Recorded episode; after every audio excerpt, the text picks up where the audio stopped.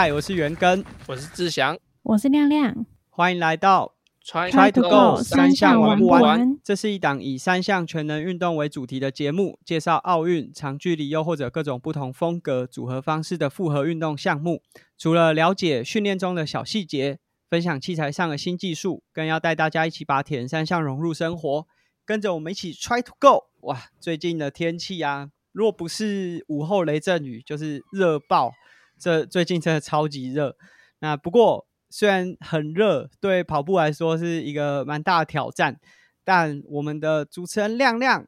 突破了五 K，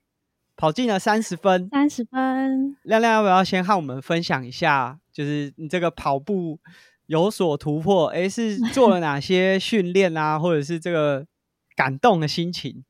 好，就是我觉得我算是跑步的新手，就是虽然之前也有在跑步，但是之前没有运动手表啊或者什么，就是对于配速也没有很很多观念，就是也是觉得说，呃，自己该运动的时候不得已才会去跑步，或者不就是因为我没有到那么喜欢跑步，就是找不到跑步的乐趣。就之前之前不是有推荐强风吹拂，然后我看完之后有有一点就是才有一点乐趣，但是还是就是喜欢游泳比较多。所以，在我真的开始练跑步的话，可能是今年三月加入田径社才开始练。但是那时候可能五 K 都要跑三十五到四十分钟，就是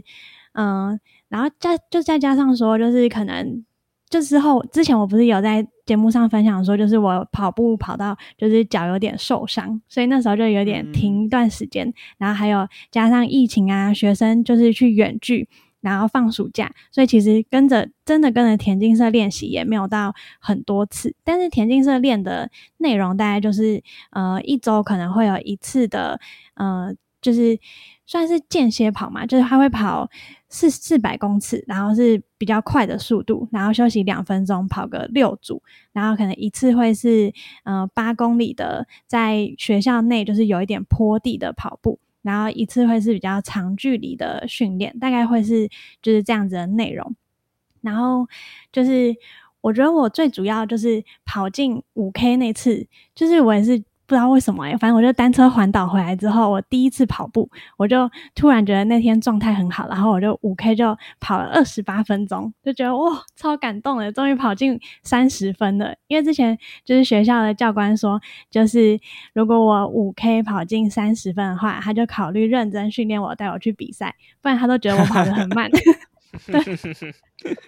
对，就是这样。所以那时候就觉得哇，超级感动，就是我居然跑进二十八分钟，就觉得自己很厉害。这真的算是一个蛮大的突破，就是五 K 三十分内，就代表你的配速已经看到五字头了。所以相信接下来应该会有越来越多突破，尤其是你是在这么热的天气之下跑跑出这个成绩的。天气凉一点，应该会有更好的表现。那其实今年的夏天，我觉得是来的蛮早的，就大概从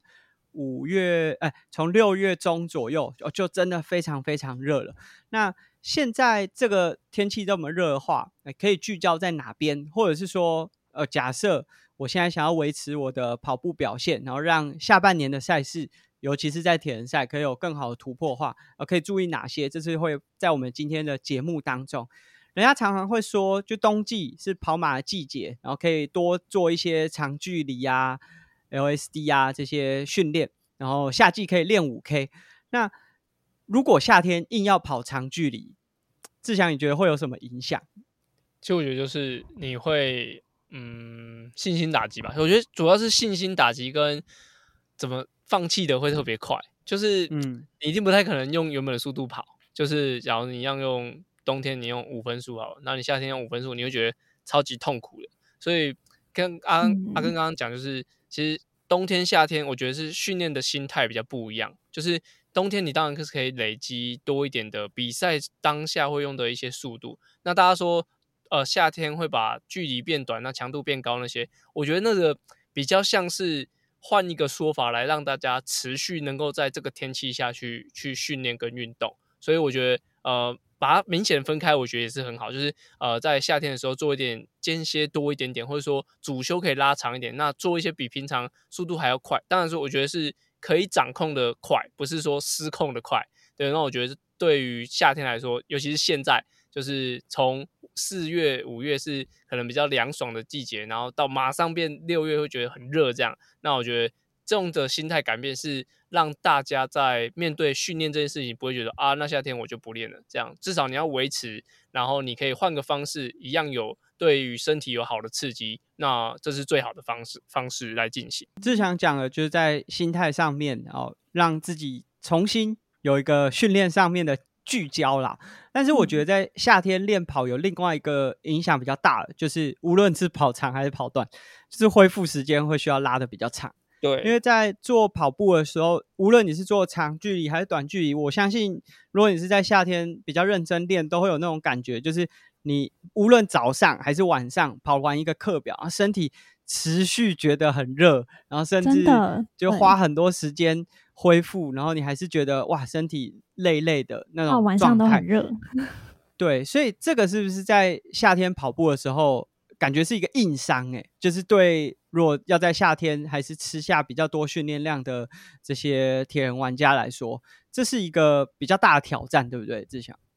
对，确实那种呃，其实就一是当下就是你要用维持一样的强度的时候，身体就负担比较大。那二就是其实你流失的水分跟你身体。受到的刺激是更多的，对你就要用更多的时间去恢复，所以在训练的时候反而就补水啊，或者说能量持续的进到身体是很重要的。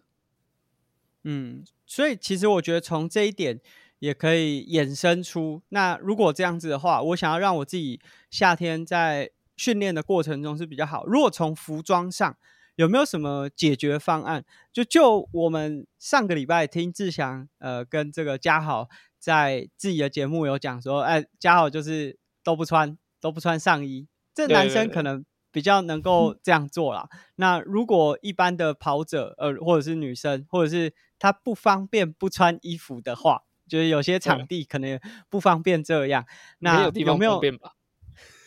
是吗？就是脸皮遮起来就。唯一要穿的是脸，戴戴面具。那如果以夏天跑步来说，有没有什么是就是在服装上可以做一些调整我觉得当然是比较就是浅色系当然会好一点点，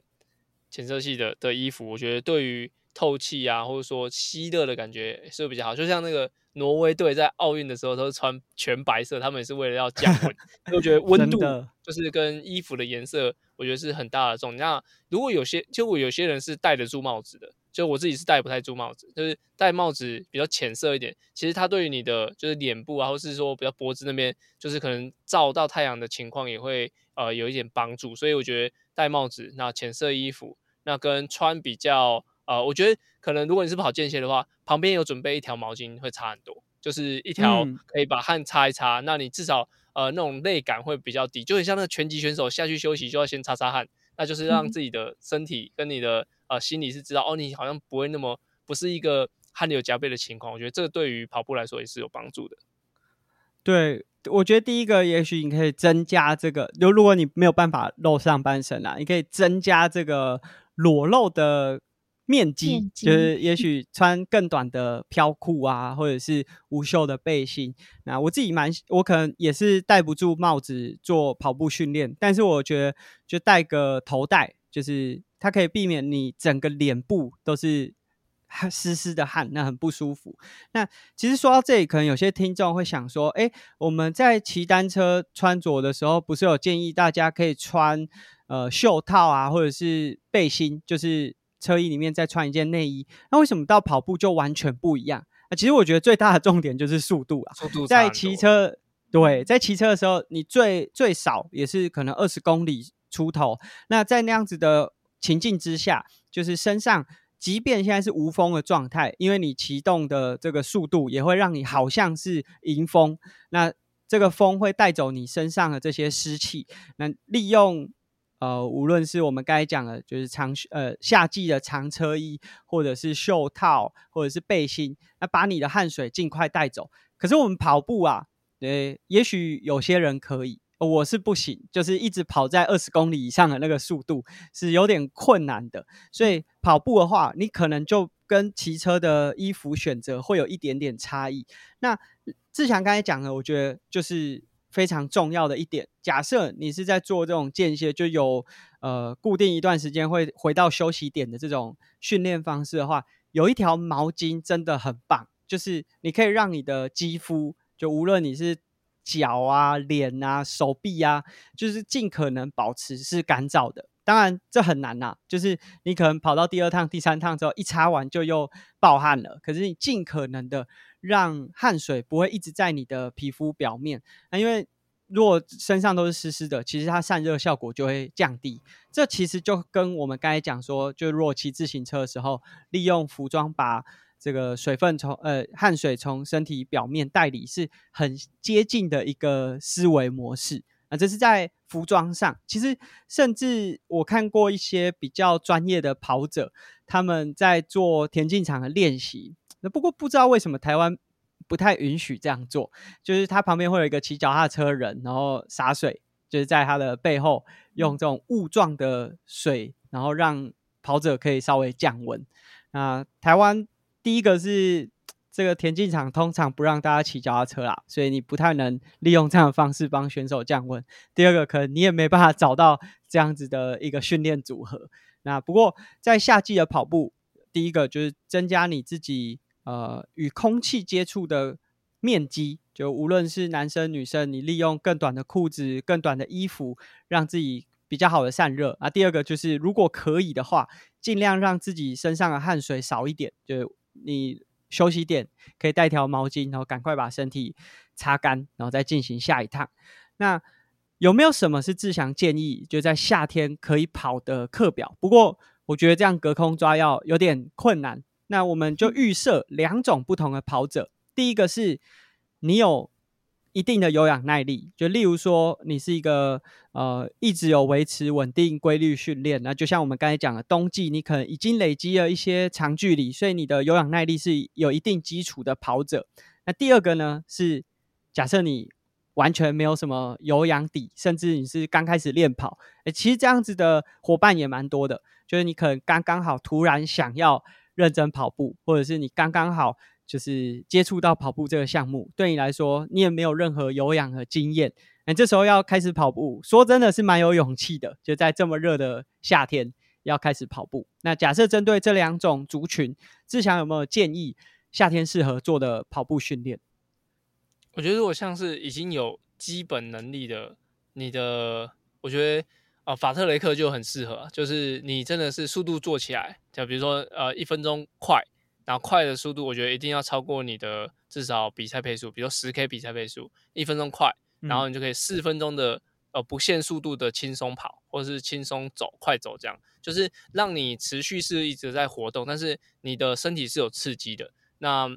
这样子多做几组，我觉得其实对于你的有氧刺激来说还是有帮助。那在现在，如果你要堆量的话，我觉得这样子的方式也许可以让你可以跑得更长一点。就是跟前面讲一样，就是不要不要让你觉得夏天训练很绝望。就是你要嗯呃有一些不一样的的训练模式，我觉得这样是这样思维是不错的。但我觉得还是要让身体可以适应的来才是比较重要，不要一次加太多这样子。那如果是你是很基础的人，我觉得反而是。你在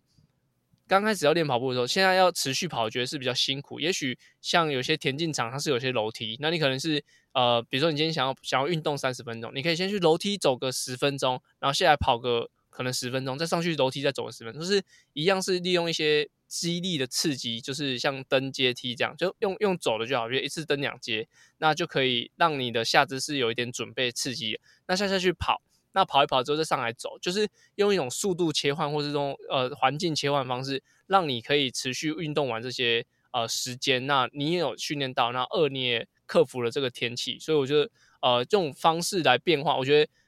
就像阿根刚刚讲，就是减少那种持续动会让你很想放弃的感觉。那你这种把每个运动把它切切分开来，我觉得是会比较好完成你预设的目标的。如果有一点有氧耐力基础的伙伴，也许可以用法克雷特的这个训练方式。第一个是，哎，也刺激到你的速度，然后你其实，在强度和强度之间也没有真的完全停下来，你还是持续的在做训练。我这样想一想，这真的蛮适合的，而是甚至你可以带一条毛巾嘛，就是塞在那个裤子的后面，然后你在做速度的时候，你就尽可能的把强度做到你预设的标准。那反正跑慢的时候，你是让自己是处于一个比较，就是好像动态恢复的那个状态，哎，赶快把汗擦干。然后其实这可能也会比你一直持续跑，身体越来越热，越来越热，好像一个闷烧锅来的舒服一点点。那我觉得，就是我觉得夏天的课表其实可以把握一个原则，就无论是志强刚才讲，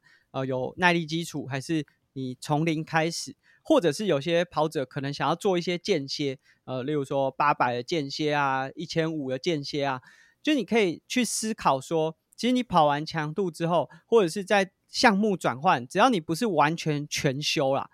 它还是都会有一些有氧的效益。在你休息的过程当中发生，所以夏天的时候，你未必一直要利用持续跑这个方式来提升自己的有氧耐力，或者是维持你的基础耐力，反而可以借由这个呃速度切换之间的强度变化，那让你自己的身体好像持续有在燃烧。因为我们刚才有讲说，就是每次在夏天跑完步都会有那种，哎，怎么身体还一直到你休息哦？可能早上跑完，下午都还有那种烧烧的感觉。其实这就是在夏天的时候，呃，你的身体可能恢复没有那么好，速度没有办法恢复的这么快。所以这个是在夏季安排课表的时候，也许大家可以放入考量当中。那我们讲了这个夏天的跑步，其实还可以延伸讨论，就是大家常说的耐力、耐热训练。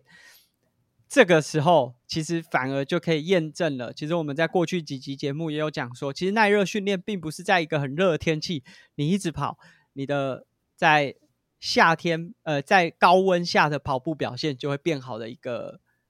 一个训练方式。像志志强和我刚才都有讲说，假设你在高温底下一直跑，对恢复的呃表现，就是训练之后恢复的时间，可能都会拉得很长。那这个可能未必在一次的训练当中会产生出任何的征兆，可是当你时间拉长之后，其实对运动表现是有下滑的。那关于耐热训练，志祥有没有想要和大家再补充？就借由这个夏天，你可以发觉到，其实你不需要在夏天去做这么长时间的训练。我觉得最主要就是，如果你挑的比赛都是在冬天，你为什么要做耐热训练？对啊，就就你用不到啊。就是我觉得，如果说像大家可能现在有些是放在长龙马，或是台北马，或甚至有些准备明年的一些，比如东京马，抽到东京马好了。那你的其实你的准备的比赛都在冬天啊，甚至你也可以挑冬天的比赛去比就好。那有些就是好，好像嗯，你好像必须要有这个能力，但是其实我之前跟就是一些选手讨论过，他说。好像有些是你身体上是没办法克服的，就是有些人的身体就是特别耐冷，有些人特别耐热，对，就是他在某些情况下他是没有办法没有办法改善的。那我觉得耐热训练除了说你身体有有一部分，我觉得先天也有影响。那第二个就是，其实大大多都是说会在呃那种耐热很热的情况下去跑呃强度什么。现在反而蛮多是说，你只要可能八到十天，那你是比较轻轻松有氧，可能用兔就是应该说啊马拉松配速左右的速度去跑，就可以有一些耐热的效果。因为主要不是说你要在热的时候又可以跑得跟冷的时候一样快，主要是你热的时候你的速度不要掉太多。所以我觉得这是耐热训练的一些方向。嗯。这个其实，呃，虽然志强刚才在讲，我本来想问一个问题啊，如果我跑不是长荣马，不是跑呃台北马啊，我是要跑普优马啊，那我需不需要普优马？通常都蛮热的。嗯，我觉得可以在训练中，应该说，像你在就周六好了，周六蛮多田都会做长距离骑车加跑步，我觉得那样子的方式，因为你骑完车可能都已经九点左右十点。其实那个时间去跑就足够，其实真的不用去说一定要晒到中午的那个太阳，我觉得可以不用，嗯，啊，因为那个对于身体消耗真的很大，而且真的说比赛的时候，你到了那个时候，你你说不定那个耐热的情况也不是说你你身体很常常在接受那个刺激，就代表你在比赛中就会有好的就是续航力这样，所以我觉得呃，如果你是维持的训练，也许可以接近一点点。中就是接近你比赛的时间就可以，但不用到每一次，或者说在很热的情况下就一直做很大的刺激，那对身体的负担反而是会很加剧的。我觉得耐热训练的这个重点啊，就是也许在那么热的环境去做训练，真的可以让你比赛如果是很热的时候感受好一点点。但是最重要的就是，你如果想要让你的比赛速度可以更快，反而是在训练当中，你有没有办法把这个强度吃下来？但假设你都在训练当中是在这种很热的环境，其实对于你的强度，在训练上的强度是会大打折扣的。因为无论你想要维持比较高的配速，还是你在做强度的时候，高温下做起来的表现一定是会有所影响。那假设你长久以来都是在这么高温的情境之下，也会代表其实你平常在做的强度可能没有办法提升你的运动表现，所以。这个是在耐热训练上面，大家可能要去思考的。那其实我们在好几集的节目都不断的提醒大家耐热训练的这个观念，也是因为我们其实有看到蛮多的铁人玩家，就是听到人家说要做耐热训练，所以就找了很高温的环境去做这种持续跑啊、长时间啊，或者是一直硬要把自己做到。呃，跟冬天一样的距离、时间、配速，那反而造成身体有非常大的伤害。那这是借由今天夏天跑步，我们除了提供给大家一些夏天适合跑的课表，那也提醒大家耐热训练适可而止。即便你要跑的是普优马，其实它还是有比较有效率的训练方式。那这是我们今天的节目。如果大家，哎，那我我我刚刚有个问题哎，想问，就是。等下，你再问，你再你再重讲一次，然后我到时候会把它剪进去。哦，好，好，好。那我想要问一个问题，就是像刚刚志祥说，就是法克雷特课表啊，或者是一些间歇跑的课表，就是如果是在夏天的话，就大概会做是看跑的距离多多久，还是多长，还是说呃三十分钟的课表，是以时间来看吗？就是大概会做多长？我觉得要看你平常是，比如说，好好比你最近好了，以你的情况，你最近跑了一个呃五公里三十分内，好二十八分好了。那我觉得，呃，如果要要持续这个强度的话，你可能可以做一个四十五分钟的的法特雷克，但是那个强度你可能可以把变成你你应该呃是跑五分四十左右吧，你的那个对五分五分四十五，五分四十五，你我觉得你就可以用，比如说三分钟五分四十五，然后搭配五分钟的。呃，轻松跑，那这样三加五是八嘛？那你可以做五组，